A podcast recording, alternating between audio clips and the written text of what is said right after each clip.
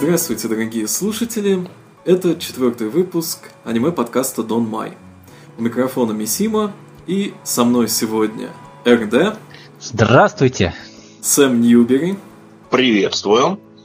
Нека. Всем привет. И Че. Всем привет. Мы продолжаем обсуждать весенний аниме-сезон. Э, сегодня у нас на повестке дня только три сериала, но все они заслуживают э, достаточно подробного разговора. И первым у нас идет Кизнайвер. Ранайвер. А, начну я, наверное, со своего первого впечатления от э, этого аниме. Оно было достаточно для меня необычным. Уже буквально с первых минут э, просмотра этого сериала у меня создалось какое-то такое чувство, что я смотрю там не, не знаю, 400 или 500 тайтл, а какой-то из первых 10-20. Вот э, то, э, как это нарисовано, какие там цвета, какие там э, голоса у актеров озвучки, э, какой там звук, кстати, что немаловажно. Э, все это производит впечатление такой свежести, что я смотрю вот что-то очень-очень новое. Мм. Ты хочешь сказать, что это субъективно? Ну, наверное. Я, я, я, я, я позже скажу пару копеек, а, и пока не хочу перебивать. Ну, это, это, скорее всего, субъективное. У каждого из нас э, наступает момент, когда вот такой тайтл выходит. Вот у меня с Ханаяматой то же самое было. Я такой сижу, смотрю, и у меня снова на дворе 2006 год, как бы, я снова смотрю один из первых своих слайсов, у меня, значит, текут слезы и все остальное. Ну, О. то есть, как бы, возможно, это в этом дело. Ну, мне сложно судить, я Кизнайвер не смотрел вообще. Я не хочу забегать сильно вперед, но у меня к Кизнайверу отношение изменилось только на второй серии. На первой серии я немножко скучал и чувствовал разочарование, потому что я э, очень довольно долго наблюдал всякие продакшн материалы в интернете по нему, которые выкладывали. Я прям ждал чего-то очень грандиозного, такого крутого.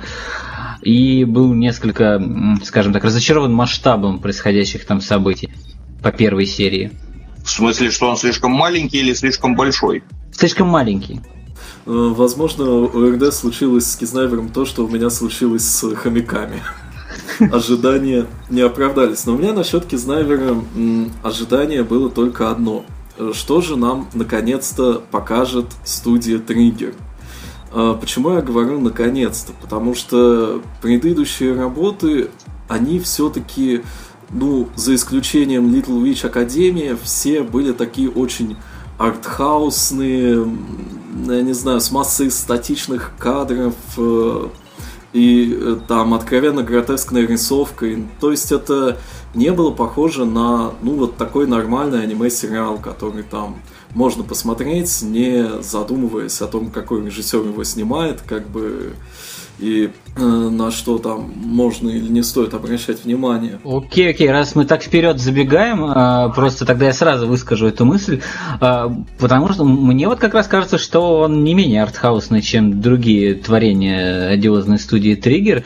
А, то есть я вот посмотрел две серии, у меня ощущение, что я смотрю какую-то театральную постановку вместо мультфильма, только в нее и Кухара не завезли с розами. Да, это, конечно, жаль. А, но я имел в виду скорее манеру рисовки, ну то есть вот то, что было там в Kill la Kill, допустим, а. ну, постоянные какие-то такие дикие совершенно кадры, там очень много гротеска, как бы такого чисто визуального.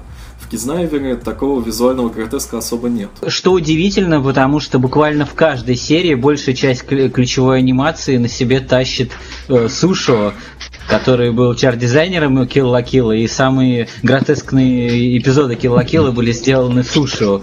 И он тут он маньячит просто весь Кизнайвер на себе в данный момент как анимейшн директор. Но вернемся к тому, о чем это. Э, название Кизнайвер, которое тут э, перевели умельцы как Ранайвер, оно на самом деле несколько глубже. Начало этого названия, оно с одной стороны содержит в себе кизу, то есть рана, с другой стороны кизуна, то есть цепь, какая-то связь. Ну и, соответственно, дальше э, Найвер уже как бы как принадлежность вот определение именно э, для персонажей, связанных через их э, раны. Главные герои Кизнайвера становятся помимо своей воли участниками довольно странного социального эксперимента, призванного сделать людей как-то терпимее и добрее друг к другу. Этот эксперимент э, заключается в подключении избранных школьников к так называемой Kizuna System, системе, благодаря которой они чувствуют боль друг друга. Причем сперва это была боль чисто физическая, дальше там где-то после серии пятой, наверное, они стали чувствовать уже просто боль душевную друг друга. И по замыслу организаторов этого эксперимента их это должно как-то так сплотить, объединить и сделать их лучше.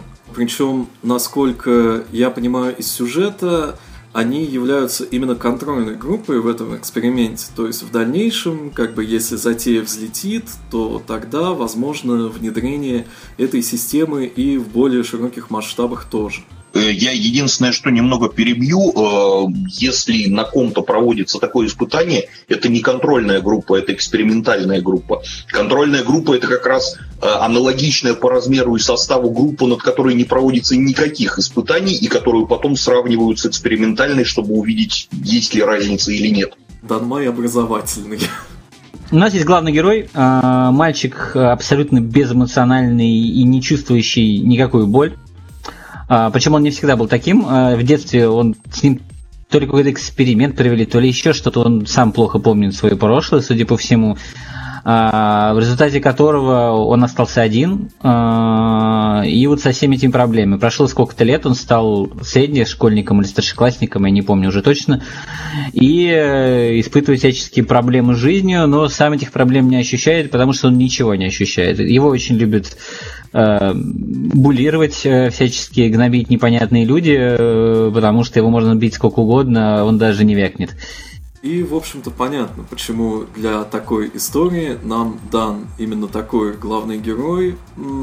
То есть он изначально является как раз полной противоположностью, скажем так, человека, который вот был бы целью этого эксперимента. И вот этот эксперимент его затягивает внезапно э, синеволосая Сэнджо Гахара, очень похожая на девочку из его прошлого. Ну да, скорее всего, она и была девочка из его прошлого, как судя по последующим сериям. Вот. Ну да, там, конечно, знатная Цундери, такая Оджосама, высокомерная. Ну и там другие всякие она персонажи. Она не Цундера. Она Тундра скорее. Она, да, она такая кудроватого, да, скорее типа, вот, такая стоик, но с придурью. Вот, немножко ну, напоминает, да. на самом деле, из Гейджутски был такой сериал про художницу, вот, мультик, и там была, была тоже такая героиня Масса. Вот. Ага. Но она, правда, темноволосая была, она тоже была абсолютно такая безумно спокойная, как будто не от мира сего, но при этом со странностями, которые иногда проявляются, вот, но на которые сама она внимания как бы большого не уделяет им. Ну и вообще, мне кажется, имеет смысл немножко поговорить об этой фокус-группе. А, по-моему, одним из первых персонажей там появляется клон Камена, которого я не помню, да, как зовут. Да, да, да, да. зовут. Который влетает, который, который, который делает просто бат-кик в прямом смысле слова. Я последний раз такое видел... Не, Ошири Панч. Я последний раз такое видел в Прикюа. в HeartCatch Прикюа. Вот. И тут внезапно я увидел, как красноволосый Камена делает осири punch какому-то чуваку, который избивал главного героя. А, также там есть э, девочка, такая типичная подруга детства, как будто бы, которая э, как одержима заботой об этом бесполезном мальчике. А, также есть там девочка-аутист, которая очень любит говорить, что она верит в фей. А, ну, на которая, самом деле, немножко не так. Которая клон ну, Ника такая совсем Вайва, которую тоже зовут Ника. Да, которая такая вся, вся себя как бы чунибьё, как бы. Вот. А, также там есть... Ну, там а, есть школьный красавчик. Заносчивый Унагей. Да. Унагей. Можно так сказать. А, и, по-моему, там еще одна девочка есть, которая похожа на психопата на какого-то. Да, там есть еще такая очень высокомерная девочка в очках, вот, э, которая там всех людей ни в грош не ставит. Э, и потом к этой э, группе присоединяется еще Хикки Мазохист. который, так сказать, довершает картину. Боже. А, но на самом деле там оказывается, что вот впоследствии, говоря там о развитии персонажей, о том, как их показывают с разных сторон, в общем-то, оказывается, и главный герой далеко не такой бесчувственный. То есть э, вполне хватает ситуаций, в которых он ведет себя адекватно или даже наиболее адекватно из них всех. Ну, Тенга оказывается не таким каменной, как казалось по началу первой серии.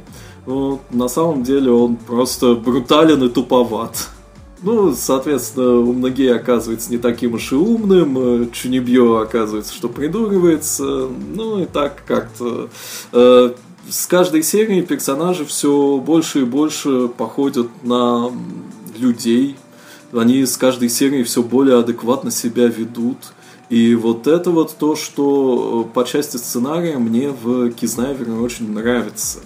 Что там действительно такой вот character development, как бы развитие персонажа с большой буквы. И вот раз уже заговорили про сценарий, тут, по-моему, обязательно стоит упомянуть, просто нельзя не упомянуть, нужно обязательно непременно упомянуть и упомянуть, что сценарий тут пишет одиозная Марио да. Када, а, и, и кто-то этого боится как огня, кто-то очень радуется, но не упомянуть это невозможно, потому что то, что это Марио Када с первой серии видно и слышно. Конечно, потому что Кизуда System это вообще большая метафора на то, как Марио Када пишет сценарий взять персонажей и, по сути, форсировать драму в прямом смысле, то есть заставить их чувствовать драму других персонажей. Э, получается, что да. И, кстати, продолжая тему Марии очень было забавно, что вот в третьей серии в Кизнайвере внезапно началась мое иго. То есть вот просто эти, эти два сериала встретились. Вот, точно такая же кучка социально дезадаптированных людей точно так же была отправлена куда-то там в деревня. Вот, но, правда, в Кизнайвере это ненадолго затянулось, но как факт было забавно. И, кстати, в этой ситуации персонажи Кизнайвера все-таки вели себя адекватнее, чем персонажи Майоиги.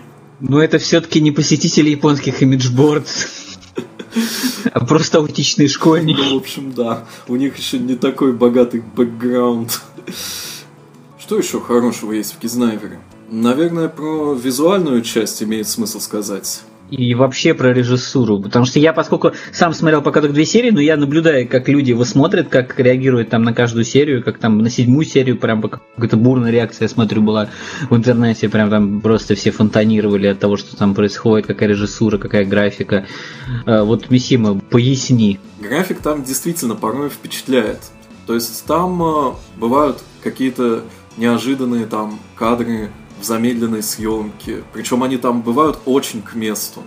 Вот. В принципе, все какие-то оригинальные визуальные приемы, они там вот находятся абсолютно на своем месте, смотрятся абсолютно органично, как бы отдельно даже если специально на них не обращать внимания, то их не очень и заметишь но они там есть, и они там вносят свою значительную лепту в атмосферу.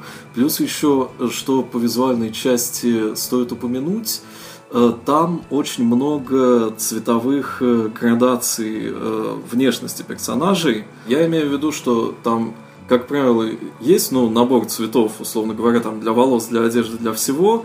Там набор для дня, набор для ночи, там, не знаю, набор для сумерек. А, ну да, да, да, я, я как раз я хотел про это сказать. Что это редкий сериал, в котором есть что-то, кроме дня, вечера, ночи и, и лампочки накаливания. Да, да, то есть э, смотрится очень разнообразно. Там, там вот эти сумерки, садящиеся солнце, там, э, отцветы какие-то там. Да это даже в первой серии вот эта сцена на лестнице, когда девочка мальчика столкнула с лестницы, там такой свет был вообще офигительный. И как я понимаю, там я дальше думаю, это все время так. А, я думаю, это потому что, наверное, арт-директор, который э, тоже снимает Тизнайвер, он пришел из студии Go Hands, которая известна своими цветами, которые он очень любит портить фильтрами. А здесь эти цвета без фильтров и поэтому это цвета. То есть GoHands, если, да-да, кто не помнит, это студия, которая снимала Кей, Капелион э, и еще некоторое количество странных, но очень, Да, Сейтакай и другое, еще некоторое количество странных, но очень кислотно-цветастых мультфильмов. Э, Кизнайвер, на удивление, оказался действительно не очень триггеровым сериалом. Вот, во многом, наверное, потому что здесь не чувствуется волшебной руки и Маиши. Но при этом классическая триггеровская комедия продолжается просто все время, э, влезает в сюжет, когда надо и когда не надо, э, что мне, например, нравится. Ну вот это, кстати, любопытно, потому что я его как комедию особо не воспринимаю. Ну, я бы сказал, что как бы весь антураж такой очень ну, не, не гиперболический, такой немного, ну, в котором немножко сюра, немножко гиперболы. Вот, весь антураж, эти плюшевые гоморины, которые бегают повсюду, типи, в типичной триггеровской рисовке абсолютно, а, которые да. дико контрастируют с дизайнами персонажей. Всякие эти шутки, шуточки между персонажами, вот, не всегда смешные, но обстановка, в общем, э, не делающая слишком серьезной. То есть, при том, что, казалось бы, э, сюжет предполагает, э, что, ну, что-то должно происходить, потому что эксперимент, Э, который каждый второй персонаж говорит, какой он там ужасный, какой он серьезный, как он ну, повлияет на будущее всего мира, а, а потом ты все равно смотришь, как дурачится Ника, как э, главный герой опять не, не реагирует на происходящее, как... Э, как Цундерит его подруга детства. Да, как по делу и не по делу достается Юте, вот этому бывшему толстяку, который, значит, нынче ходит, приударяет за девушками, вот. Потом, э, да, история да, на два эпизода про вот эту суровую девочку. Ну, история это довольно трагичная была про суровую девочку история довольно трагичная, да, но с другой стороны, после того, как посмотрел очень много сериалов, в которых такие истории происходили, она просто не кажется уже насто... на... прямо настолько трагичной. Но а, Мария Када, она писатель со стажем, с большим стажем. Она это писала столько раз уже, вот, что оно не, не так прямо серьезно смотрится. И поэтому вот такие немножко двоякие впечатления остаются от сериала, что с, одной стороны он пытается быть серьезным, с другой стороны он не слишком серьезный. И кому-то это не нравится. Вот мне, например, как это нравится. Я, в принципе, я люблю такие сериалы. Я и Килл за это любил. И, в принципе, такие гайнексово-триггеровые сериальщики. Ну, мне кажется, вот, если ну, бы вот. в Кизнайвере не было этой дурашливости, его было бы очень тяжело смотреть. Ну да, он да, был, ну, да. серьезно. Он бы был, в принципе, другого жанра. Вот что я еще хотел про Кизнавер сказать. Меня там заинтересовало еще и сама по себе это вот социальная подоплека, то есть насколько может быть удачным такой эксперимент, как бы вот если подняться с уровня э, конкретных разговоров между конкретными персонажами и вот немножко это э, экстраполировать на общество, то получается, что в какой-то степени Кизнайвер это такой ответ э, Гачамен Краудс Инсайд, э, в котором, э, в общем, основная идея, донесенная до зрителей там, через сюжет, была в том, что э, люди должны как бы как можно более обособленно друг от друга думать и реагировать на какие-то вещи. И там это было мастерски показано через тоже такой социальный эксперимент, проведенный на экране. Э, здесь э, э, пока что вектор обратный. То есть, наоборот, если люди будут чувствовать себя более объединенными в какой-то общий организм, меньше чувствовать себя индивидуальностью и большей частью единого целого, то вот э, может ли это привести их к какому-то улучшению личности? Ну, это такая Такая очень японская думаю, идея, оно, на самом деле. Оно все-таки немножко не о том, оно больше о, о том, как бы, о способности как бы чувствовать чувства других людей. Вот. И как бы весь этот эксперимент, он просто он начался от боли, как то, что проще всего заставить почувствовать, и, по сути, он сводится к тому, что могут ли они, в, в принципе, можно ли достичь взаимопонимания между людьми с помощью такой вот передачи чувств. Это, то есть это не о том, что чувствовать себя как часть какого-то общего, а скорее о возможности достичь взаимопонимания. Вот, что как бы должно спасти мир там и принести мир во всем мире, видимо. Нет, ну все-таки не совсем. Если бы дело было именно в возможности передать чувства, то э, им могли бы оставить какой-то выбор, э, что как бы расшаривать вот, вот, на вот, всю вот, тусовку, что оставить в себе. А тут это полное разрушение личных границ. Меня очень сильно очень сильно напрягло, Но... Ну. насколько сильно и насильно их к этому все принудили, потому что это уже на грани какого-то фашизма просто было. Особенно во второй серии, когда э, там, грубо говоря, там дом на них уже начал и их там насильно и заставляли это все делать. Ситуации а, будут. И, и лично меня это как-то, я не знаю, как по-русски сказать, rubs the wrong way очень, очень сильно, вот, вот это все. Для западного сознания это действительно непривычно, диковато они это объяснили на, на уровне, что это самое, что они, что, грубо говоря, родители на все согласны.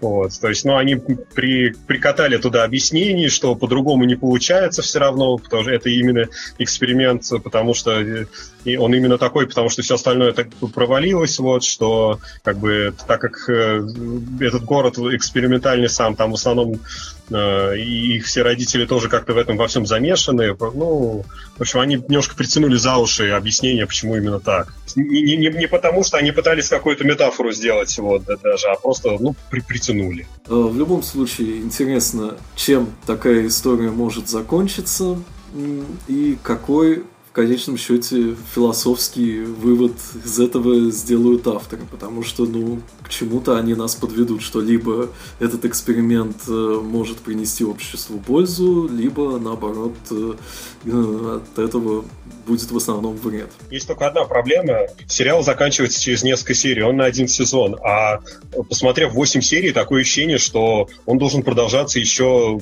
как минимум три раза столько потому что не сказать, что прямо очень много всего произошло. И я очень надеюсь, что они не сорвут концовку, вот, потому что реально осталось мало серий, и им реально надо объяснить еще много. Вот, но я буду надеяться. Ну, кстати, возможно, поэтому у героев происходит такое стремительное развитие их как личности. Слишком даже. Да, вот э, я не ожидал ряда решений, которые там были показаны буквально там в пятой, я не знаю, в шестой серии. То есть, по-хорошему, чтобы до этого дойти, даже в таких э, необычных условиях э, условиях эксперимента, ну, все равно у человека должно накопиться больше опыта, как-то больше багажа взаимодействия в этой команде и так далее. А здесь это развитие очень форсировано, вот, видимо, для того, чтобы уложиться в 12 серий и к 12 серии к чему-то нас к какому-то выводу подвести. Так что я продолжаю смотреть с интересом. И на этом с Кизнайвером мы закончим, я думаю только одну еще маленькую, одну маленькую деталь еще скажу э, немножко грустную. А, это в этом мультфильме, опенингом к этому мультфильму служит э, последняя песня группы Boom Satellites, вот, которая, к сожалению, из-за болезни одного из участников дуэта распалась. Вот. Очень печально, очень да. Очень, очень, очень печально, потому, особенно потому что действительно очень, очень хорошая, очень известная группа, которая вот последний ее, по-моему, опенинг был к Ninja Slayer, замечательный совершенно, вот до Тизнайвера, и вот теперь это вообще самая последняя песня Печально. Ну, на такой грустной ноте, наверное, будем переходить дальше. Дальше мы от студии, э, которая делала мультики про больших роботов и сделала мультик не про больших роботов, переходим к студии, которая не делала мультиков про больших роботов, а теперь делает мультик про больших роботов. Э, и говорить мы будем про Куромукуро. Черный хром. Э, меха-сериал да. от студии PA Works. Да, название, если что, переводится буквально как «черный труп». Ну, вообще, в самом сериале его переводят как «черная реликвия», но ну да, с, именно самому меху, которую они откопали, они называют реликвией. А перевод черная реликвия, ну, не совсем правильный, я бы скорее перевел как черный доспех. Э, это сериал про огромных боевых человекообразных роботов, как пилотируемых, так и беспилотных, и про попаданца. Причем, э, в отличие от большинства попаданческого жанра, где человек из нашего мира попадает куда-то либо там в будущее, либо в прошлое, либо в фантастический мир. Здесь, наоборот, в наш мир, ну, условно в наш, такая некая немного альтернативная современность, э, попадает человек из далекого прошлого. Это, значит, японский самурай из э, времен э, Сюнгоку Дзидай, значит... 450 раз... лет назад. Да, воюющих провинций из 450 лет назад он попадает, значит, в условно наши дни. Вот. И, значит, что с этим связано? А связано с этим следующее, что действительно в 50-е годы 20 века на территории Японии э, при строительстве какого-то, значит, гидротехнического сооружения раскопали э, некую, как тогда подумали, статую. На самом деле позже, как выяснилось, это оказался как раз огромный э, боевой робот. Вот. И некий артефакт в виде кубика, который ученые так и не смогли ни вскрыть, ни, значит, каким-то образом просветить рентгеном. В общем, ничего не могли с ним делать, поэтому просто держали его в хранилище. Значит, на почве исследований э, робота уже к началу 21 века, значит, э, люди смогли разработать каких-то своих роботов, естественно, гораздо более примитивных, они их называют гауссами, значит, их построено две штуки, ну, по крайней мере, в Японии, вот, э, там какие-то более, еще более мелкие совсем роботы есть, на которых там ездит полиция и армия, вот, но э, это как бы основной роли в сюжете не играет, потому что основную роль в сюжете играет непосредственно вот робот, выкопанный из древности. И, собственно, главный герой, вот у нас вот этот, э, как вот Акисада Кенноски, там я первый полчасть его имени не помню. Но у него очень вот. длинное, как полагается, самураю имя, да. но да, он Кенноски, в общем, если говорить короче. Да, и этот э, товарищ э, в абсолютно голом виде был замаринован внутри черного кубика, и обнаружила его главная героиня. Э, девочка школьного возраста, довольно бесполезная, а, напоминающая одного из персонажей из мультика Нагино Асукара. И вообще все персонажи там дизайнами очень сильно на них похожи. Видимо, тот же самый дизайнер персонажа или что-то в таком духе. Вот. А, у которой мать работает начальником научного института при ООН, который, занимается который, исследованием... исследует этого самого робота да. выкопанного, и этот самый да. кубик. И, вот, и у этой девочки довольно напряженные отношения с матерью во многом из-за того, что много лет назад э, пропал ее отец. Э, Причем отец занимался исследованием э, легенд и мифов этой местности, исчезнувшего клана Вашиба и так далее и тому подобное, и утверждал, что вот были раньше на земле они, воровали людей, и вот они однажды вернулись вернуться. Из-за чего девочку все время обзывали Вруни, потому что она, как бы, как любой ребенок, рассказывала то, о чем ей рассказывал отец, а никто ей не верил. И однажды отец сказал ей, что я пойду встречусь с этими Они, и пропал, когда ей было лет 5 или 6.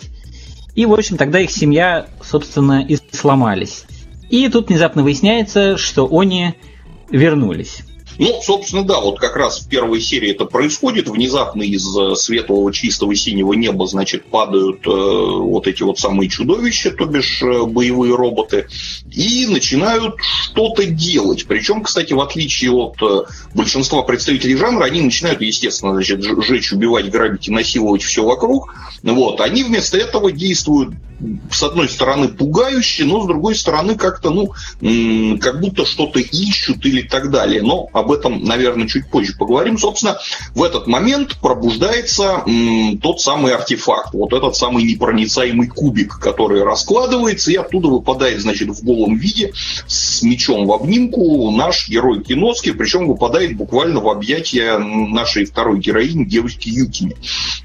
Вот. Э, он принимает ее за принцессу, которой он когда-то служил, ну, то бишь дочку э, Даймё, вот, э, поскольку они действительно некоторым образом похожи внешне, вот, и в результате последовавших далее событий, значит, э, атаку пришельцев отбивает э, этот самый Киноски, значит, в обнимку с этой самой Юкиной, значит, верхом на этом самом роботе. Значит, э, черный кубик, в котором Киноски покоился в анабиозе, он оказывается чем-то вроде отъемной съемной кабины этого робота. Вот. И одновременно он же является и таким транспортным средством автономным, сам Киноски называет его лошадью. Вот. Но так, да, это вот что-то вроде такого ховербайка, как из «Звездных войн», который, значит, э, умеет летать на небольшой высоте, но с довольно большой скоростью. Вот. А для пилотирования робота, судя по всему, хотя нам как-то это напрямую особо не объяснили, но, судя по всему, нужно два человека, пилот и вот что-то вроде штурмана или бортмеханика, Вот. И, соответственно, эм, наш самурай является пилотом, а вторым членом экипажа как раз становится Юкина. Как полагается, по законам жанра робот завязывается на ее генный код, вот, э, получается, что больше никто не э, способен им управлять кроме нее и Киноски, и из-за этого тоже там происходит э, небольшая отдельная драма по ходу сюжета. Вот. Кстати, сериал очень так тонко в ряде мест подкалывает, разумеется, Евангелион, потому что когда мы говорим о альтернативной современности и огромных боевых роботах, то ну, никак невозможно пройти мимо Евангелиона. Так вот, значит, момент с Get in the fucking Robot, э, он обыгран совершенно божественно, по-моему, в восьмой серии, что ли, или в девятой. Там вот. постоянно, там, там постоянно эти шуточки, там типа типа двух главных геро... двух друзей главных героев, которые э, один качок, кач... качок а др... да, другой гик, а, и с камеры отправляются посмотреть на битву роботов чуть поближе и чуть не дохнуть в ее процессе. И, и, и, и они все эти и вот эти тропы, они регулярно возникают, причем не только из Евангелия на самом деле, там и другие какие-то анимешные тропы возникают, но они не так э, прям вот in your face, как обычно в мультиках делаются. Ну, они... Вообще да, вообще, кстати, сериал, помимо того, что он весьма приятно и нестандартно обыгрывает э, тропы разнообразные, жанровые, он э, отличается еще, ну, вот в моих глазах имеет большой плюс в том, что там э, абсолютно адекватно действуют ну, наверное, все, можно сказать. То есть здесь мы можем видеть э, вполне адекватно действующих армейцев, значит, ООНовцев, э, полицейских и вообще представителей власти. Э, то есть там, где в там, той же Мехе, например, обычно значит, герои на роботе всех спасают, а всякие, значит, там танки, пушки и дяди в погонах, они только путаются под ногами и массово погибают для создания драматизма.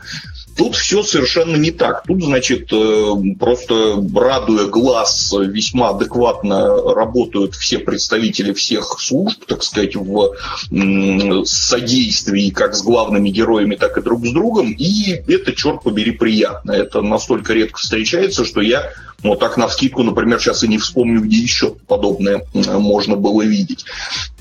Вот, а, значит, сами, э, сам сериал, он состоит из, как полагается, наполовину из каких-то бытовых моментов, э, в основном посвященных тому, как э, киноски адаптируются в современности. Как и киноски боевых... учатся людей посылать в интернете.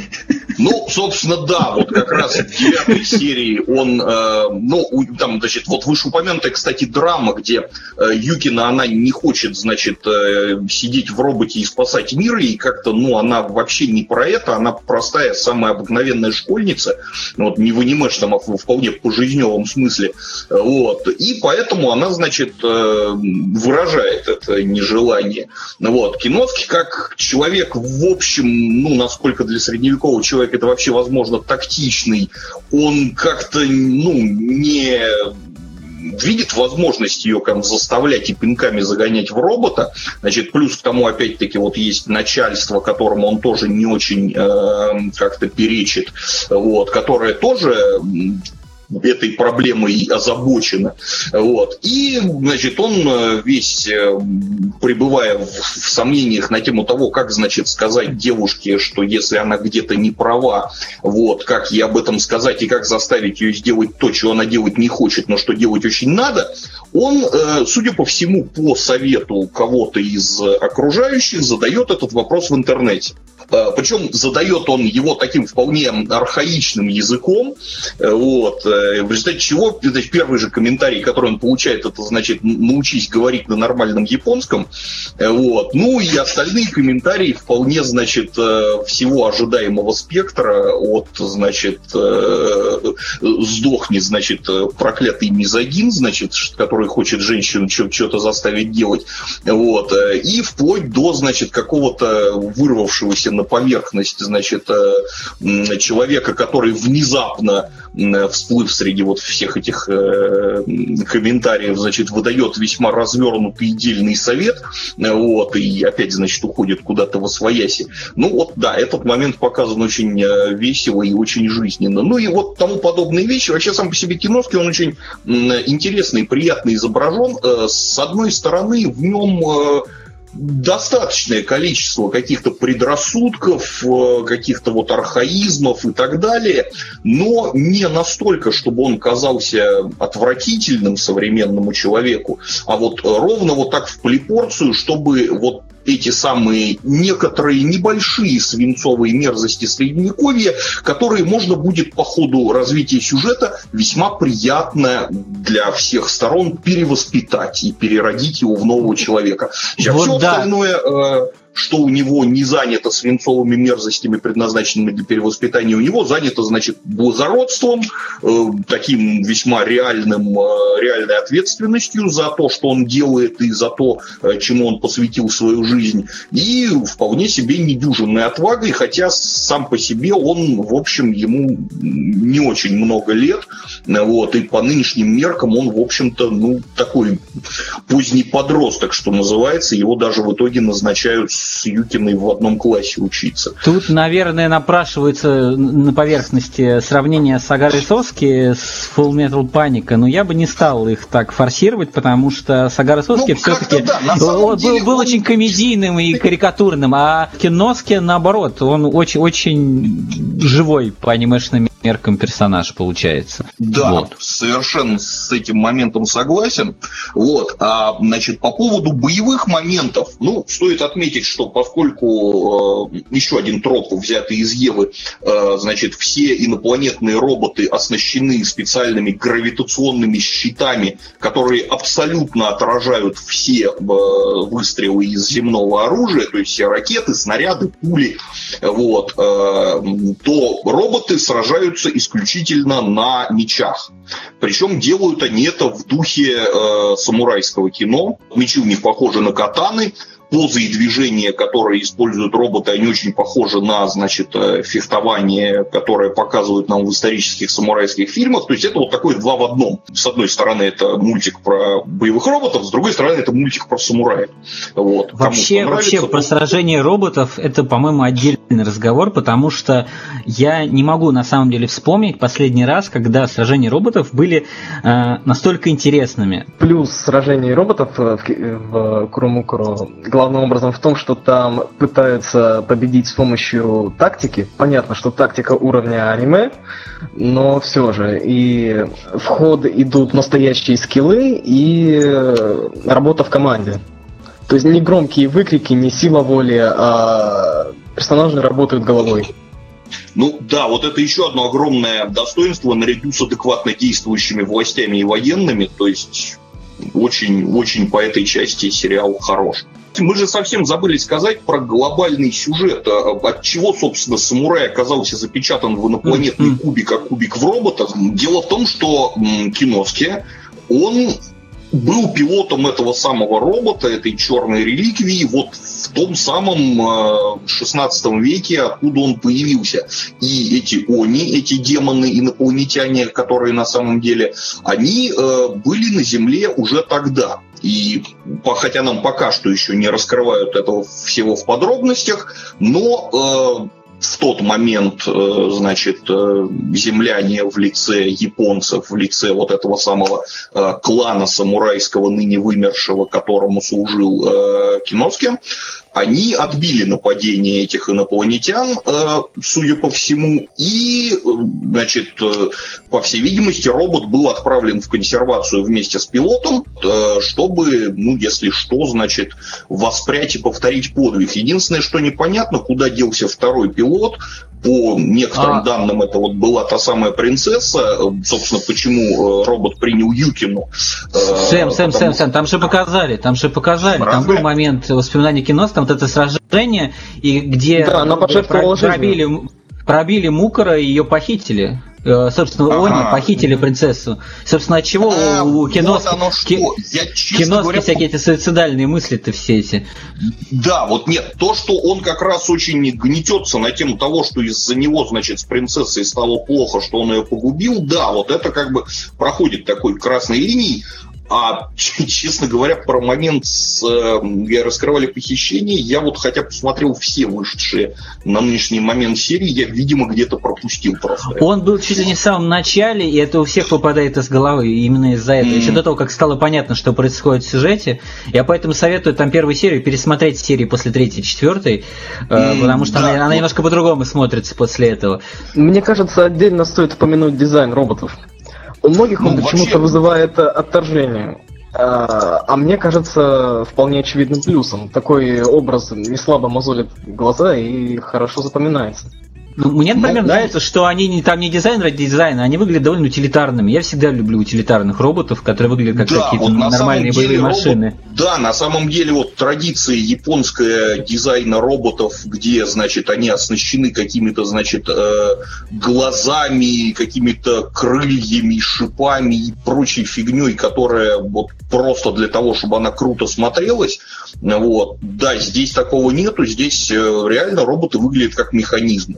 Причем инопланетные и, собственно, и черные реликвии выкопанные, они выглядят как э, действительно несколько такие чужеродные механизмы, но все равно узнаваемо, что это машина, что это утилитарная вещь. Вот. А гауссы, то есть э, роботы, созданные уже значит, э, современными людьми, они выглядят просто как нормальные машины, то есть реально веришь, что такое может быть создано на текущих технологиях, и что да, оно будет выглядеть примерно так. И вообще замечательно, что технологии пытаются как-то объяснять. Я всегда люблю такие вещи, не очень глупо их объясняют. Э, начиная, мне очень понравился тот момент, когда у с геофрейма пришельцев отрубили руку, его быстренько э, транспортным лучом подняли наверх, и в следующей серии он уже спустился с присобаченной к нему рукой от другого робота. То есть его на, на скорую руку починили. Вот это вообще был в восторге. Да, а, это и на, потом... на самом деле очень хороший момент. Ну, кстати, вот э, интересно, Курмукура, он же, по-моему, по оригинальному сюжету делает он не по манге, да. не по ранобе. Да, это оригинал. Ну вот, э, собственно, авторы сценария видно, что они очень как-то думают над мелочами, причем не над какими-то, значит, художественными финтифлюшками, которые обычно понимают под словом мелочи в построении сюжета, а именно вот над какой-то логикой, над вещами, которые у там среднего зрителя могут просто выскочить из головы, и у среднего сценариста, соответственно, тоже, вот, но которые в реальном мире были бы взаимосвязаны, и вот здесь это видно, здесь это показано. Ну и продолжение технологии, просто еще хочется чуть-чуть договорить, то есть там, например, это не инопланетные роботы, э, вот там сокрушается, вы как чинить инопланетную машину, вот ее там все изрубили, что, что делать, да? А потом оказывается, что эти роботы не совсем-то, в общем-то, и полноценные роботы, потому что это такое, скорее, конгломерация наномашин, типа серой слизи, которые поглощают да, вокруг себя. Самовоспроизводящиеся механизмы. То есть там замечательный ну, есть кадр, да. когда показывают забытый ящик с инструментами на роботе, который просто робот наполовину съел. Да, кстати, показывают меч главного героя, который создан по той же технологии. Ну да, который был, был в бою сломан, а потом, значит, его оставили лежать где-то на бетонном полу, и он самовосстановился, выев выемку в этом полу, то есть забрав оттуда какую-то материю и использовав ее для э, восстановления своей структуры. Вот это очень, тоже очень здорово. Вообще, если в целом описывать впечатление от Курому Куро, мне кажется, это Alno Zero, который сделали правильно. Ну, Кстати, да, мне, мне тоже почему-то Альдо вспоминается. Да, да, да, да, да. Вернемся вот, орбитальных Да, вернемся э, на пару лет назад. Нам обещали, что Alno Zero, ну вот есть э, земляне, у которых тоже вполне себе обычные утилитарные роботы. А есть э, марсиане, у которых, э, грубо говоря, супер меха. И нам говорили, вот, э, главный герой будет э, побеждать э, злодеев э, исключительно сложными тактическими уловками. А в итоге получилось, да, в итоге получилось так, что он их побеждал, ну, ну просто потому что. Потому что он главный герой должен победить. Да. Ну, такой, да, вот это не, не, не, что сплошной плод армор, который из э, фичи превратили просто в стержень сюжета, да. Ну, давайте не будем Да, а в Куромукуро... Мы сейчас говорим о хорошем сериале, да, не будем говорить. в Куромукуро это исправили. Мне это очень нравится. Попридираться хочется, на самом деле, к мелочам, потому что по-крупному не к чему придираться. Меня, например, ужасно, просто невыносимо э, бесит парочка карикатурных персонажей, совершенно непонятно, зачем вставленных в этот сериал. Э, европейская девочка и ее дворецкий Себастьян. Да, ну, причем, э, да, причем европейская девочка это такой вид э, Виабу. Да, такой очень э, отвратительный вид претенциозных виабу всезнаек, которые потом сталкиваются с суровой реальностью. Вот она начинает втирать киноски про самурайские принципы чести и достоинства, а он ее просто не понимает. Он спрашивает, это на каком языке? Ну, собственно, да, потому что она ему начинает затирать из э, сокрытого в листве, которое написано на 200 лет после того, как кино впал в анабиоз. Да. Вот. И да причем современные, да, современные персонажи тоже не понимают, о чем она. Ну да, то есть, ну это, это, пожалуй, единственный с ней нормальный момент, потому что да, во всем остальном она жутко раздражает, если честно. Меня на самом деле вот э, по поводу того, что э, вот пилоты Гауссов, которые они набраны, значит, э, из разных стран э, мира, ну вот их, значит, четверо, один экипаж, это вот эта самая девочка с дворецким, она, а, да, они раздражают. Второй экипаж мне нравится гораздо больше, потому что там, значит, э, пилот, он, кто он, американец, по-моему, значит, э, это э, пилот, у которого под действием нервного напряжения в бою возникает синдром Туретта. Он начинает жить сквернословие. Это как, у, это как у той девочки из Манчестер Стрит. Вот. Это такой свежий момент, но это очень психологически достоверный момент, потому что, да, такие вещи могут наблюдаться, и как бы, ну, наверное, все мы сталкивались с э, людьми, которые в каких-то аналогичных ситуациях впадают в такое состояние. Вот этот штрих мне показался очень, вот, очень классным. Единственное, что, конечно, если бы его вот так не педалировали, ну, в каждом просто бою, э, то, возможно, было бы чуть получше. Ну вот э, комедийная часть этого сериала, которая не связана с киноски, она вообще вся какая-то слабоватая, она карикатурная. Довольно вот штампованная, как мне показалось. То есть просто взяты Я сказал, нара- вот... нарочито штампованная. Да-да-да, то есть опять-таки взяты какие-то тропы жанра, только на этот раз комедийного аниме, но использованы как-то без души, в отличие от тропов э, меха аниме. Ну, мне кажется, дело не в том, что они использованы без души, а в том, что на фоне киноски они просто выглядят очень слабо, на фоне его культурного шока. Ну вот да. Вполне да. вероятно, что так. Ну, скажем так, они выглядят не только на фоне киноски, но и на фоне других достоинств сюжета. То есть тех же вот э, адекватных поступков героев, э, тех же каких-то э, достоверных моментов в технологии. Вот на фоне всего этого они выглядят как-то инородно. То есть вот на тему народных моментов, раз уж мы пошли по деталям, меня, например, жутко бесит э, вот этот технически продвинутый одноклассник, потому что он человек-стример. Причем, знаешь, когда вот человек-блогер, человек-стример, который вот все время, все время что-то все стримит в интернет. Это, знаешь, это, знаете, это, это выглядит очень карикатурно. Это как, не знаю, это как когда где-то в начале 2000-х, там, не знаю, люди под 50 себе представляли подростков, да, там, кепка развернутая задом наперед, жвачка, там, вот что-то вот что-то из этой серии. Это вот настолько глупо и карикатурно выглядит, и я не понимаю, зачем он вообще такой. Типа, вот у нас сериал современный, в него надо встроить, что у нас там нынче актуально. А, лайвстримеры. Пусть у нас будет персонаж лайвстример. Ну, не знаю, мне почему-то показалось вполне нормальным. Скажем так, он, он несет свою сюжетную функцию, он ее нормально выполняет. Для выполнения этой сюжетной функции он должен быть ну, вот таким, который доносит до мира все. Ну, хотя, конечно, эпизод с тем, как он, значит, вживую стримил э, родительское собрание и то, как огребает по щам от своего папаши его одноклассник, это, конечно, был немножечко перегиб, конечно. Главное, такого довольно много, и это несколько отнимает время у, собственно, роботов, потому что за все время, по-моему, было штуки две всего масштабных битвы. Ну, нет, части. ну как, смотря что смотреть, масш... что считать масштабными, потому что было их, ну, там достаточно приличное количество, э, как мне показалось, субъективно. Нам вроде обещают 26 серий, так что, да, ну, я нам, считаю, нам им следовало бы поспешить с развитием сюжета. Нет, ну почему поспешить? 26 серий вполне достаточно, сюжет на самом деле раскрывают так, что даже если бы это была 12-серийка, то это был бы нормальный темп развития сюжета. Вот, например, нам там в девятой серии мельком показали папу Юкины, который, разумеется, не погиб, и который, разумеется, где-то, значит, э, обитает и, видимо, ведет какую-то партизанскую войну против этих А мне показалось, что это не он. Возможно, это не он, но, по крайней мере, это кто-то, кто знает о нем.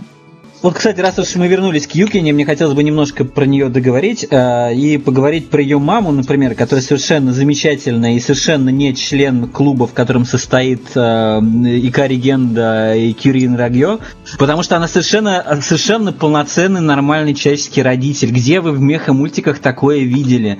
Э, ну и если говорить пару слов про графику, про технические моменты, вот, графика мне в сериале понравилась. Она такая чистенькая, ровненькая.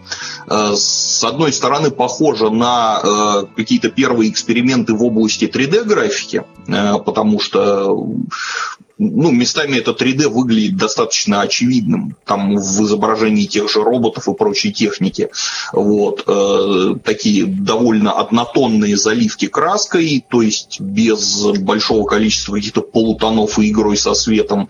Значит, э, где-то местами это может даже смотреться, может быть, немножечко простеньким. Но, с другой стороны, она в целом создает какое-то такое светлое ощущение, то есть э, все очень четко, красиво и детально прорисовано, все какое-то такое яркое и радостное, поэтому... Ну, вот, кстати, на тем яркое и радостное, я как раз хотел сказать обратное, что сериал непривычно для PA-Works, э, непривычно сдержанные и скромные цвета, потому что в последних mm-hmm. мультиках PA-Works они были все такие на грани синкая практически, и тут внезапно выходит Курамукра, который э, с точки зрения стилистики самих персонажей э, очень в конве последних нескольких мультфильмов, вроде Нагину Асукара, там Широбака, похожая графика э, именно по лицам персонажей. Но вот если смотреть по общему, то общая цветовая гамма, она такая все-таки приглушенная, пастельная, как Slice of Life обычно. Это, видимо, да, какой шкалой мерить. По сравнению с э, традиционным PA-Works последних лет, да, это вполне себе пастельно и приглушенно.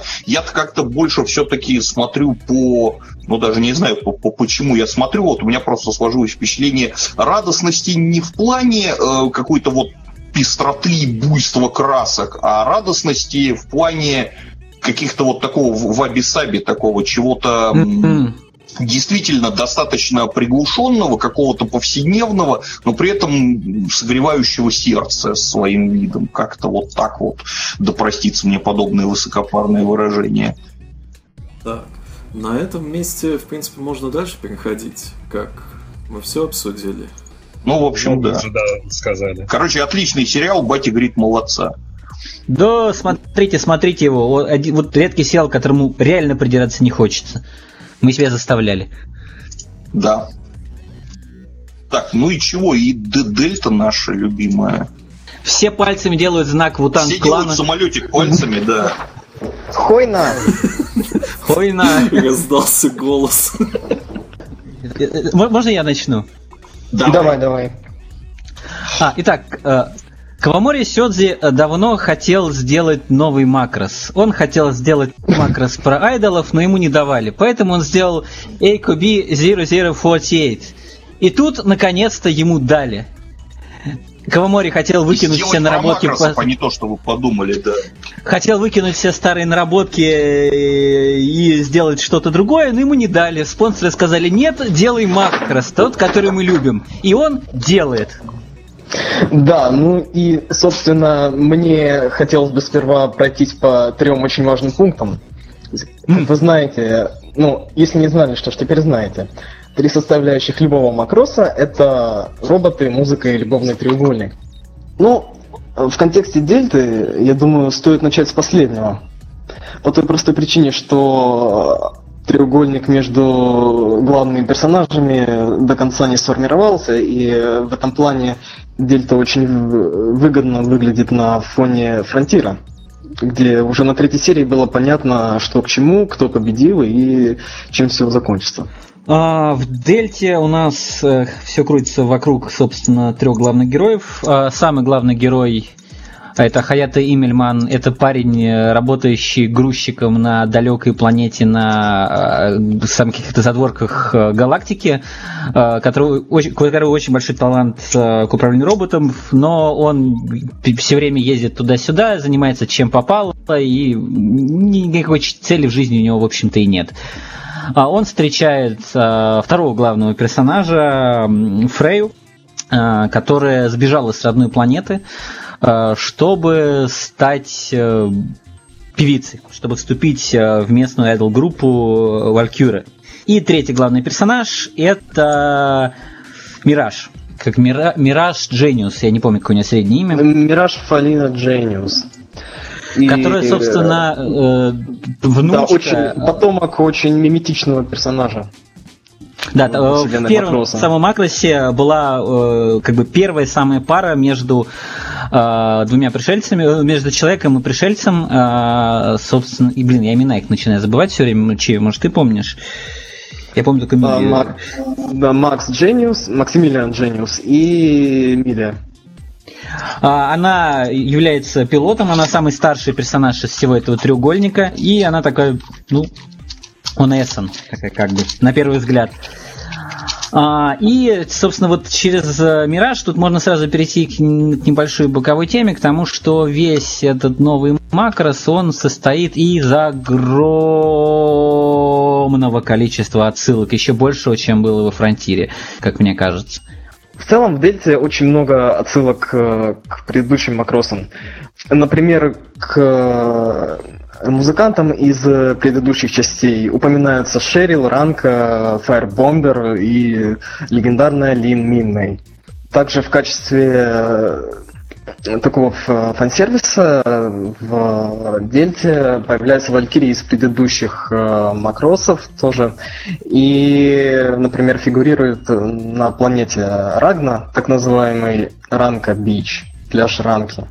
Ну и там много-много всяких таких мелочей, которые постоянно проскакивают, которые очень заметны, но, и, но при этом стоит все-таки заметить, что они э, не в ущерб сюжету, не, не в ущерб происходящему на экране. А, и мне очень нравится вот этот баланс между огромным количеством фан-сервиса для поклонников и тем, что сериал при этом сам по себе сюжетно, повествовательно не страдает от этого, как многие другие сериалы, которые стараются пихать отсылки ради отсылок. В качестве, там, не знаю, самого экстремального примера был Конколи, который из них только и состоял, и который невозможно было смотреть, не играя в Конколи. Вот. Ну, отсылки были в предыдущих макросах, но это не мешало никому их смотреть. Ну, собственно, здесь, да, Дельта, она хороша сюжетно тем, что, с одной стороны, она совершенно самостоятельный, то есть человек, который вообще ни одного макроса не видел и даже про него не слышал, сможет нормально посмотреть как бы такой красивый фантастический боевик, все понять, как бы и все оценить, но человек, который смотрел предыдущие макросы, э, попутно заметит еще все эти отсылки и получит вдвое больше удовольствия. Вот мне всегда нравится, когда так делают.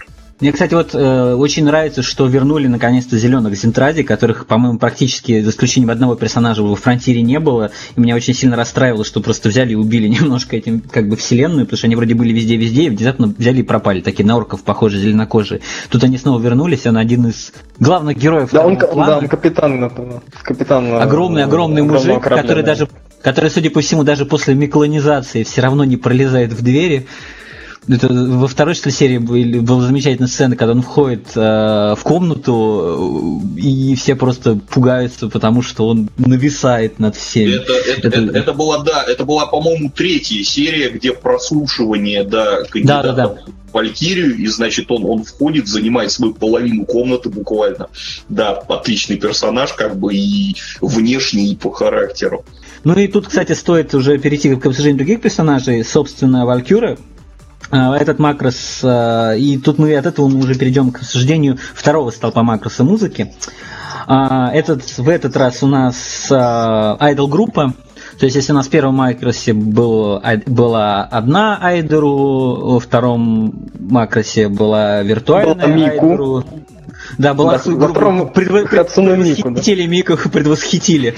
А, в третьем была рок-группа, в четвертом была двое соревнующихся айдолов, то тут у нас а, теперь айдол-группа очень похожая на КБ-48. Но а, только насчитывающая гораздо меньше участниц.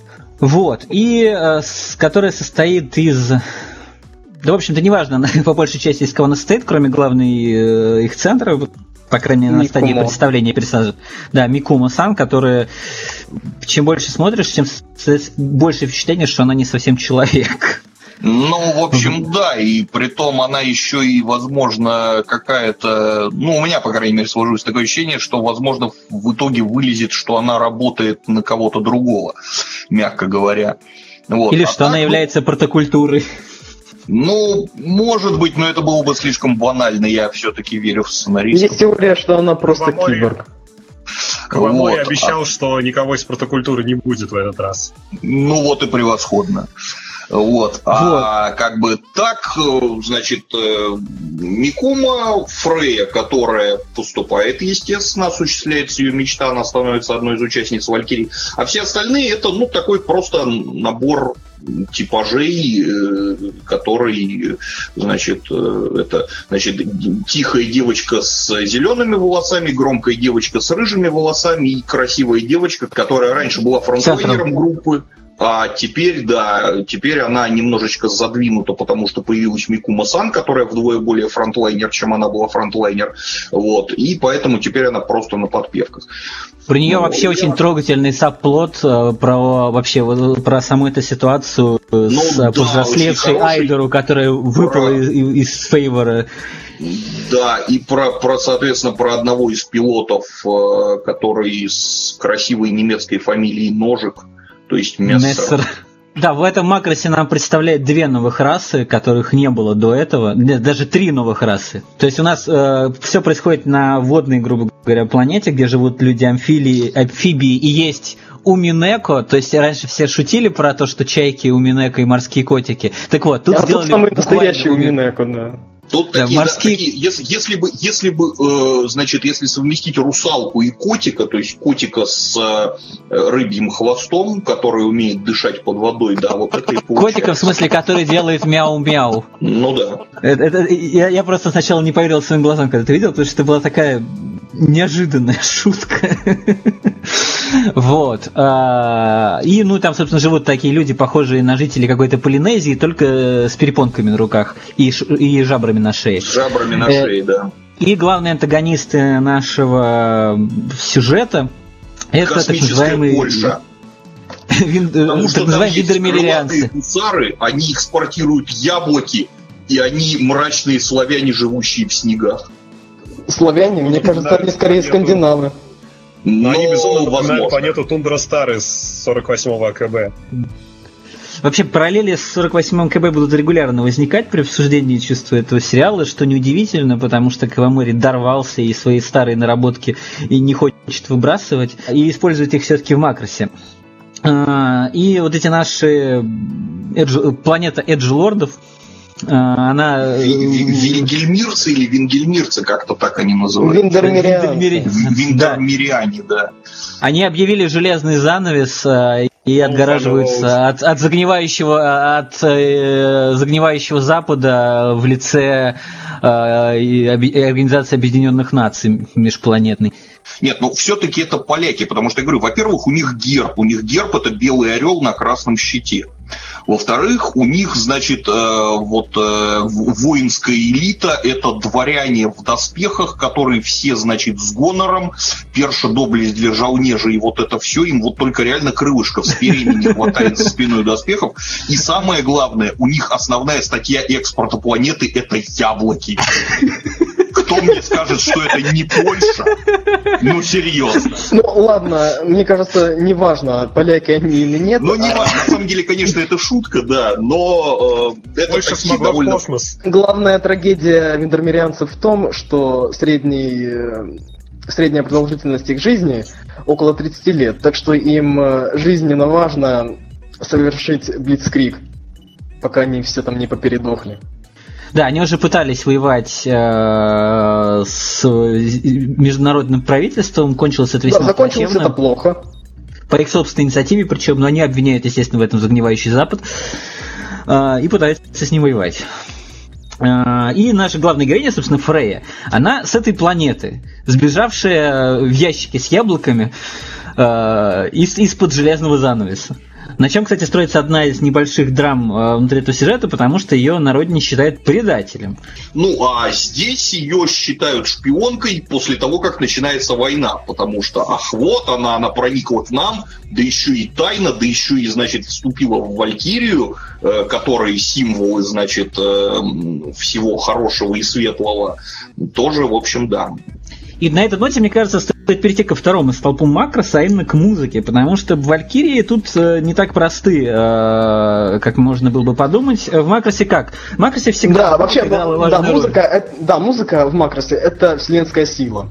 То есть она сильнее ненависти, и музыке под силу все. Она может исцелять, она может улучшать э, твои боевые характеристики. В общем, действует как э, баф в ММО.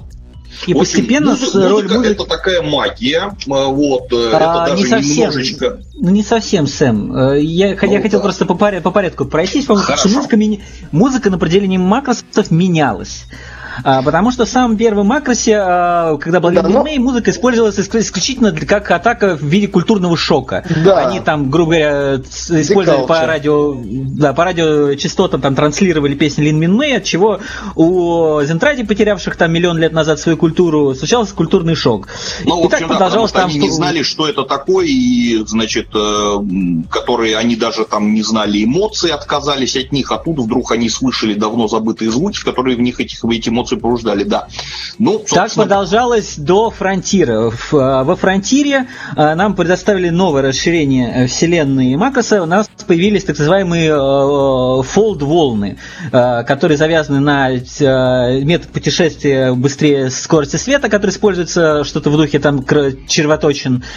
Вот, ну, потому что появились так называемые фолдбак... это скорее да. свертка пространства локальная имеется Ну, там объясняли, Но, что... Как все равно не раскрывается, то не суть важно, да. Ну, там было стандартное объяснение в духе свернутого листа бумаги, который прокалывается ручкой, как во всех научно-фантастических фильмах. Показывают нам червоточины. Вот. Э, и там появились фолд-волны, которые, э, для, которые используются не только для путешествия между быстрее скорости света между местами, да, а, но объявились так называемые фолд-бактерии, которые могут жить у людей э, в пищеварительной системе, в кишках, но если они куда-то еще попадают, они вызывают всяческие смертельные болезни. А, но люди, обладающие этими бактериями, они, которые ну, не сдохшие в процессе, они могут их использовать для передачи каких-то сигналов. И это напрямую было связано с музыкой во Фронтире, потому что там была Ранка Ли, которая не буду спойлерить, но, в общем, у нее было все очень хорошо с фолд-волнами, была Шерил, у которой было все очень плохо, но потом стало хорошо с фолд-волнами. И вот это воздействие песен через фолд-волны э, использовалось во Фронтире. Тут э, идет следующий шаг. У нас тут новая проблема, у нас так появился так называемый вар-синдром, тоже завязанный на м, эти бактерии, когда они, но они, плюс некоторые другие факторы вызывают у людей что-то вроде бешенства. И повышение агрессивности ужасное, это такое на, на вот этом углу галактики, где происходит событие Дельты, это реально новая проблема. И для борьбы с ними была частная военная организация типа СМС из, э, из Фронтира, но я забыл, как она здесь называется, была создана э, боевая тактическая музыкальная группа Валькюра. Да, то есть стоит э, отметить, что э, Валькирия это не просто милая айдер-группа, а вполне реальный боевой юнит. Юнит. Это суровый бойцовый айдеру, которые да, десантируются на поле боя, разворачивают при помощи голограммы нанороботов сцену, значит, и буквально под огнем, под обстрелом начинают лобать шоу. шоу. Потому что ну, смысл в том, что в отличие от Минмэй, им важен не звук, а важно личное присутствие на поле боя, потому что mm. они все, у них у всех э, высокая как бы реакция на э, вот этих фолд-бактерий в организме всех членов Валькюры. А, и они, грубо говоря, только вот в радиусе, там, не знаю, километра двух а, могут воздействовать на людей, зараженных этим варс-синдромом, чтобы их успокоить с помощью пения. То есть музыка, как бы сама музыка, бонус к вот этому фолд, грубо говоря, выступлению э, в Дельте. Ну, фактически да, хотя на самом деле, если мы вспомним того же самого Мессера, а, это будет, конечно, тоже спойлер, но тем не менее, значит, э, был момент, когда Вар-синдром успокаивался просто воспроизведением песни с э, плеера в браслетике, без присутствия ну, это, певицы Это было, в случае с Мессером, это было более психологическими. Ну, музыка тоже помогает людям успокоиться, да, но основной все-таки фактор воздействия Валькюра – это именно вот эти фолд-волны, и с которыми напрямую, оказывается, связан сюжет через вильдельмирианцев и через Фрейю, потому что вильдельмирианцы, у них есть э, такой тентакль, торчащий из головы, один, два, там их и больше бывает у них. Так называемый рун. Да. Руны, да, так называемые. То есть все виндельмерианцы, они фолд-активные. То есть они такая раса джедаев, грубо говоря. То есть каждый из них умеет пользоваться этим в разной степени, но, значит, умеет пользоваться. Да, и фолд-волны они называют ветром. И, э, собственно, через э, песни в этот раз строится конфликт, потому что антагонисты тоже поют, что случается в Макросе, по-моему, впервые. Ну да, у них, правда, тоже это не повсеместно. У них есть один мальчик, э, по-моему, он наследник трона у них или вот какой-то... Младший брат. Да, представитель королевской семьи. Да, и он, в общем, единственный из них, кто проявляет возможность э, манипулировать ветром, то есть управлять фолд-волнами. Но зато, в отличие от Валькирии, он при помощи какого-то механизма умеет делать это на расстоянии, то есть буквально не выходя из своего дворца на своей планете, он может практически в любую точку галактики спроецировать эту песню и, значит, оказать ей там необходимый э, эффект воздействия. Ну, спровоцировать э, вы, выплеск э, вот этого вар-синдрома. Вар-синдрома, да, всплеск вар-синдрома субъективное, конечно, мнение, исключительно мое, но тем не менее э, в оригинальном макросе, вот я, к сожалению, не знаком с Фронтиром и тому подобное, я смотрел вот оригинальный макрос, ну и Do You Remember Love, который, э, собственно, ремейк э, полнометражный фактически, вот, и сейчас смотрю Дельту. Так вот, что в оригинале, что в Do You Remember Love, мне музыка не понравилась совсем. То есть она там какая-то, ну, никакая. Казалось бы, она занимает такое центральное стержневое место в сюжете, а по факту она там ни о чем. Вот. Ну, знаешь, да, я разделяю твое мнение, она какая-то безликая. И то ли, то ли мелодизма не хватает, то ли еще чего. Вот как-то да, то есть там, там, там нету как таковой мелодии, как такового вот даже как ну, ничего не цепляет. В Дельте, с одной стороны, это абсолютно галимая айдол попса, ну то есть кто такой жанр терпеть не может, тот, наверное, не сможет и Дельту смотреть в целом, кроме как с выключенным звуком. Вот. Я как... Э, ну подожди, но есть же замечательный эндинг. Ну, эндинг да. это явно не галимая попса. Ну, я имею в виду непосредственно про музыку, которая звучит во время самого действия происходящего. Ну да, как, э, кажется, кажется, РТ сравнил Икинай Borderline с э, русской попсой. Это ну, я, да, да, это самое, да, блестящие. тебя угнала, ну и что же тут криминального? Это я всегда говорю, что современная айдол попса, она очень похожа на попсу 90-х, э, отечественную, в силу чего вызывает у меня неудержимые ностальгические чувства. Так вот, я хочу сказать, вот. что в Дельте мне музыка нравится. Она замечательная. Местная галимая попса, которую лобают местные айдолы, ай, айдолу, она очень э, для любителя, типа меня очень хорошая, годная, веселая и цепляет.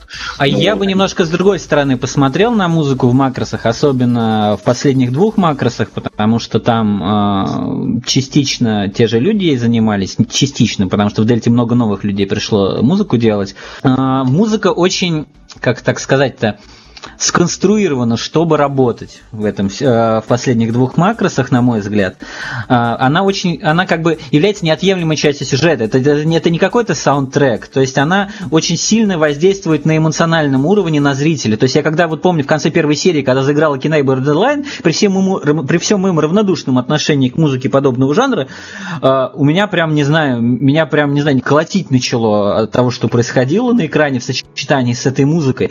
И вот, и вот это использование музыки в макросах, да и вообще в мультиках Кавамори, э, меня просто не перестает э, поражать каждый раз. Каждый раз, раз за ну, разом. Совершенно, совершенно согласен. Вероятно, немалая часть вот положительного восприятия музыки в Дельте у меня состоит в том, что она не только хороша сама по себе, но она еще и потрясающе к месту применена всегда. Ну и еще один такой небольшой момент. Вот в самой свежей серии э, там такой был spotlight, собственно, у Канамы, вот этой Айдеру, самый старший, наверное. Да, там прозвучала новая песня «Аксия». Да. И там прозвучала новая старая песня, которая была да. как бы и ее песней, и которая звучит как айдолу попса да. из начала 2000-х да. годов. Просто Потр... вот там из конца 90-х. Я бы, даже, я бы даже сказал, это потрясающий закос под J-поп э, 90-х. Э, да, да, да, да, да, да. Причем во всем. Такое, Музыка, инструментал, э, Что-то слова. такое, знаешь, времен популярности Аюми Хамасаки, вот, по-моему, что-то такое. Да, вот это моя первая ассоциация была.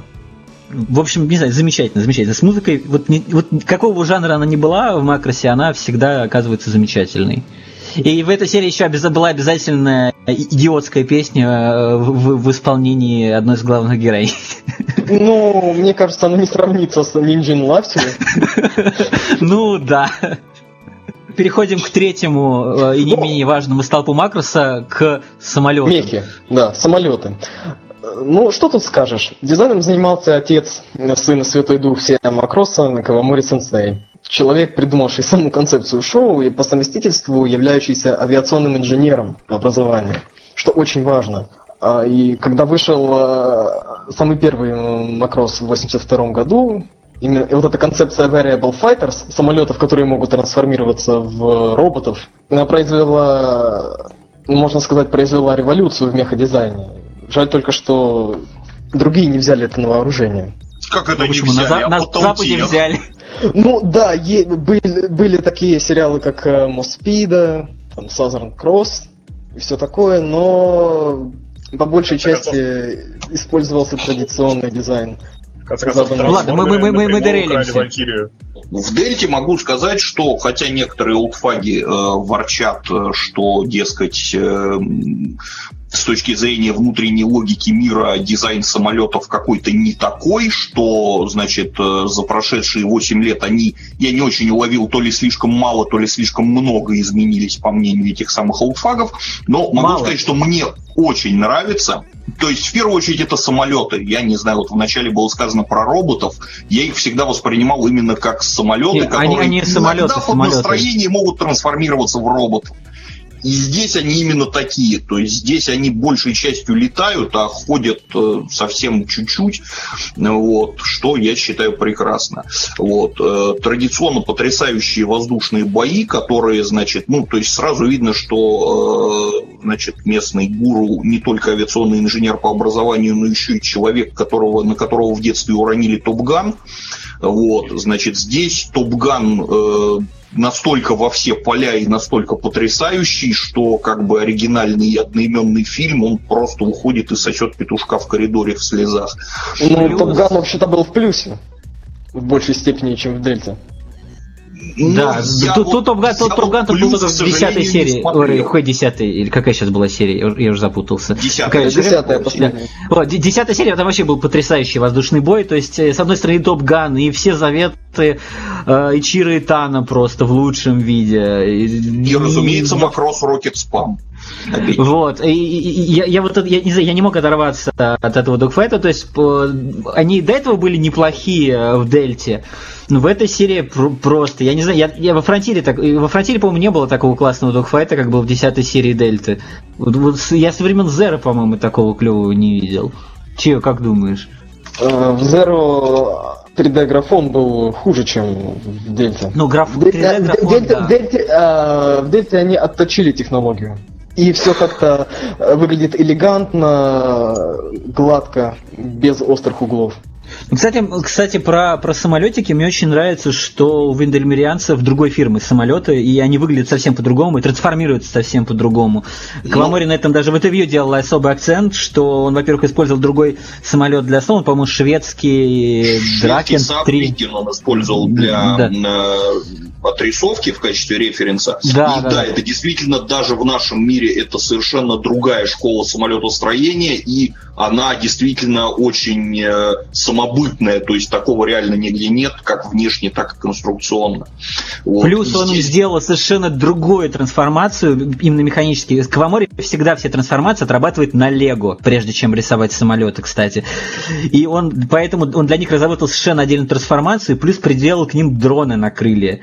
Ну да, то есть когда один... Вот в десятой серии, кстати, еще интересно показали, что, э, значит, не только их самолеты умеют отделять от себя каждый еще по э, два беспилотника, которые начинают его прикрывать и ему помогать, но еще и при повреждении самолета, значит, из него катапультируется капсула с кабиной, у которой тоже есть небольшие крылышки и моторчик, которая сама тоже может работать таким условно ценным для боя, но все-таки более-менее воюющим самолетиком. Вот. И то, что да, в конце боя уже буквально, значит, два центральных персонажа сходятся вот на этих самых инвалидных креслах уже фактически. Это было забавно, как минимум. В общем, несмотря на то, что обсуждение Макрос Дельта заняло у нас времени, наверное, меньше, чем обсуждение Курамукуро, могу сказать, что, ну, лично для меня, по крайней мере, в сезоне Дельта стоит все-таки на ступенечку две повыше, потому что повторюсь, уже не знаю в который раз, я не смотрел никаких промежуточных макросов. Я когда-то в далеком детстве смотрел э, макрос э, оригинальный, значит, причем как в ипостаси Роботека, так и в оригинальном виде. Вот. Э, и сейчас я смотрю Дельту, э, и вот это реально как будто погружение в ностальгию вот в те самые времена. С одной стороны, это очень современный э, сериал, он э, не несет в себе каких-то архаизмов. С другой стороны, он вот такой божественно замечательно олдскульный в хорошем смысле, значит, с, с точки зрения персонажей, с точки зрения э, их характеров и взаимоотношений, с точки зрения сюжета, вот, с точки зрения экшена, в конце концов, э, значит, с точки зрения графики. Это все, с одной стороны, э, очень современно и очень здорово, очень совершенно проработано, с другой стороны, очень ностальгично. Мне очень нравится. Я не скажу, что я фанат, но я очень большой любитель. Вот абсолютно, абсолютно поддерживаю слова Сэма. Э, не знаю, такая любовь от этого сериала чувствуется к этому всему. Несмотря на то, что Квамори не хотел делать тот же самый макрос, его, грубо говоря, заставили, но как он выкручивается из ситуации, э, мне очень нравится. Он же был интервью, по-моему, на сайте Forbes даже, по-моему, оно было, а, где он говорил... Да, он говорил, что у него не... была другая концепция изначально. Для он хотел, сериала. чтобы не было любовного треугольника вообще, и он не хотел, чтобы были четкие антагонисты. Э, ну, кстати, о любовном в, треугольнике. Вот, его и нет. Что да, его, ну, по крайней мере, пока нет. Но вы заметили, что логотип Дельта, D, не заканчивается. Mm-hmm. Она прервана. То есть ага. это своего рода такой тонкий намек. Но это как-то прямо не знаю, какая-то теория заговора и нумерология какая-то. А, кстати, треугольник? что у треугольника три стороны, поэтому подтвержден. Вот. По-моему, ну то есть треугольник, он может быть не вполне осознан самим Хаято и Мельманом, но обе девчонки, они вполне себе замечательно по нему сохнут, э, что показано, и они вполне себе, ну, по крайней мере, э, Фрея точно осознает, что вторая тоже сохнет по тому же самому Мельману, и что они соперницы. То есть... Э, ну, а мы знаем, что... С мужской точки зрения никакого треугольника нет, то есть никто никого не бьет сковородками по голове и не выдирает у друг друга патлы.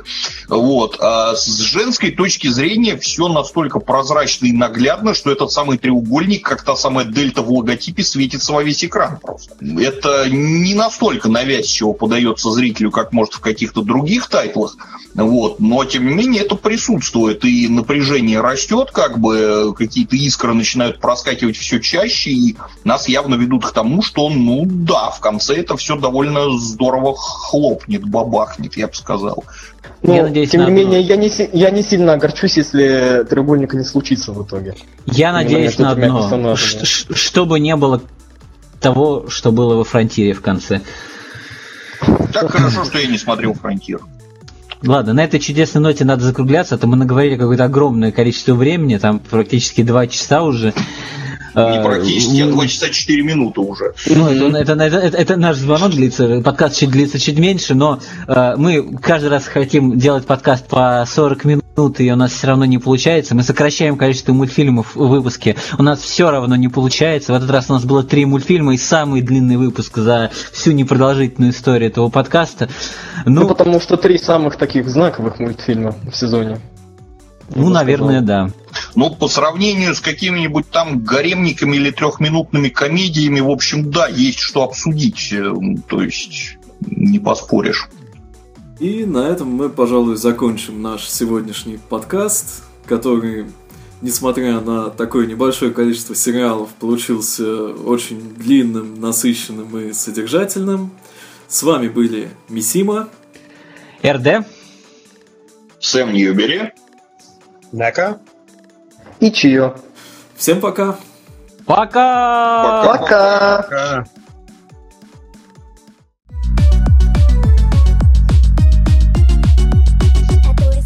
Всем привет!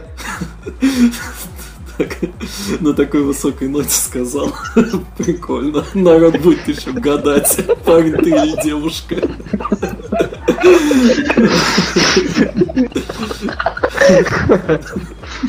Ну, нормально. Так.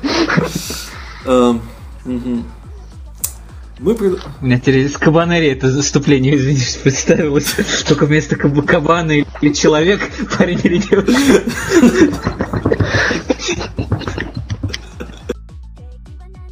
А, главные герои, их там а, сколько у нас? Где-то человек 7, по-моему становятся участниками такого социального эксперимента, кто там орет? Ужас какой. Их всех э, подключают к так называемой Kizuna System. Э, и э, я не могу так работать, господи. Ладно. Не, Мессима, ты пока мы молчим, ты можешь спокойно это все потом вырезать. Ну, ну да, я понимаю. Просто постоянное ощущение, что то ли аудитория не слушает, то ли меня перебивает кто-то. Это очень психологически, да. А реально, откуда, откуда какие-то детские вопли на заднем плане? А Слушайте, я вообще... У меня? Я знаю, я знаю, что это такое. Это на самом деле собрались однажды пятеро анимешников подкаст записать, знаешь. Э, но у них скайп не работал, поэтому они скачали какую-то стрёмную программку, потом там стал слышать смех и плач, а потом их всех не нашли. Давайте снимем про это мультик. Но, в принципе, вот как-то так, да. 恋の仕事も命がけだけど好きでしょ燃えるでしょ